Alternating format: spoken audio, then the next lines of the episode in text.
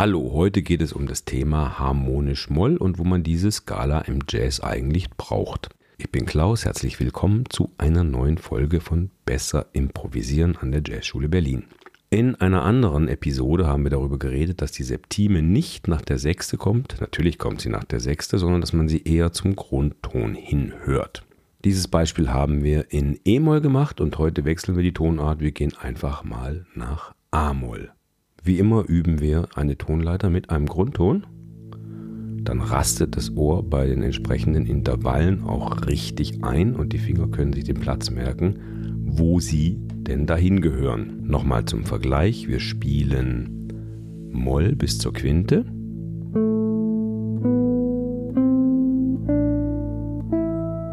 Und jetzt kommt in natürlich Moll die kleine Sechste und die kleine Septime, nämlich kleine 6, kleine 7, Oktave. Und in harmonisch Moll gibt es den Unterschied kleine 6 und dann der große Sprung auf die große Septime und die geht eben auf die Oktave. Rückwärts.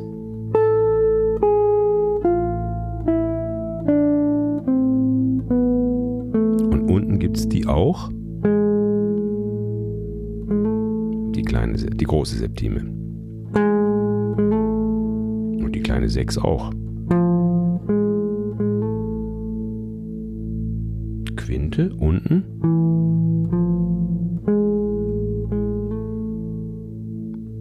Diesen Teil der Tonleiter darf man nicht vergessen. Unter dem Grundton geht es nach unten weiter, auch beim Improvisieren, ganz wichtig.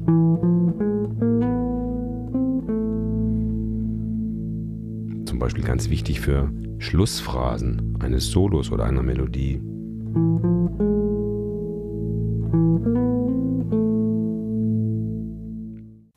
So, und eben in der anderen Folge, wo es darum geht, dass die Septime eben nicht nach der 6 kommt, sondern vor der 1, vor der Oktave, haben wir auch darüber gesprochen, dass man natürlich über einen einzelnen Mollakkord jegliche Mollskala improvisieren kann. Also ich habe die freie Auswahl. Wenn ich jetzt über einen A-Moll-Akkord spiele, bestimme ich, ob das harmonisch Moll, Äolisch, Dorisch etc.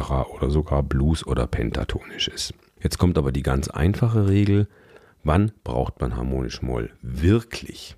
Harmonisch Moll braucht man wirklich und wie du nachher sehen wirst, auch nicht wirklich zwingend. Das ist nur so eine Schulskala sozusagen in diesem Fall. Ähm, braucht man auf jeden Fall bei der Dominante, die nach Moll führt. So, ich habe hier ein Playback vorbereitet. Hör mal. Das ist A-Moll. Dann kommt E7. Und zurück nach A-Moll. Tonleiter. Bis zur Quinte. Kleine 6.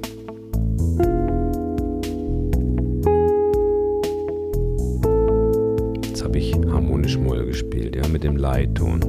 A-Moll. Hier ist der Grundton oben. Und richtig ist dieser Leitton hier. Zurück nach A. Der Leitton in A-Moll ist das Gis aufs A.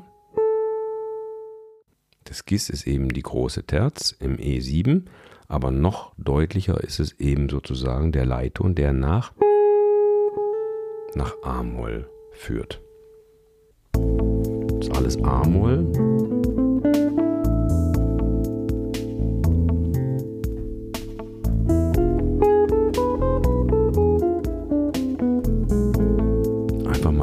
Skala einbauen, ja? So, das ist der eine kleine Teil der Wahrheit. Also Gis was passiert jetzt? Hör mal.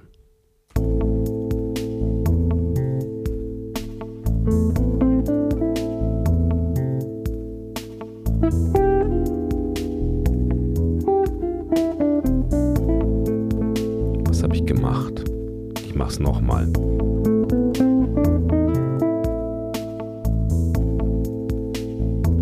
Achtung.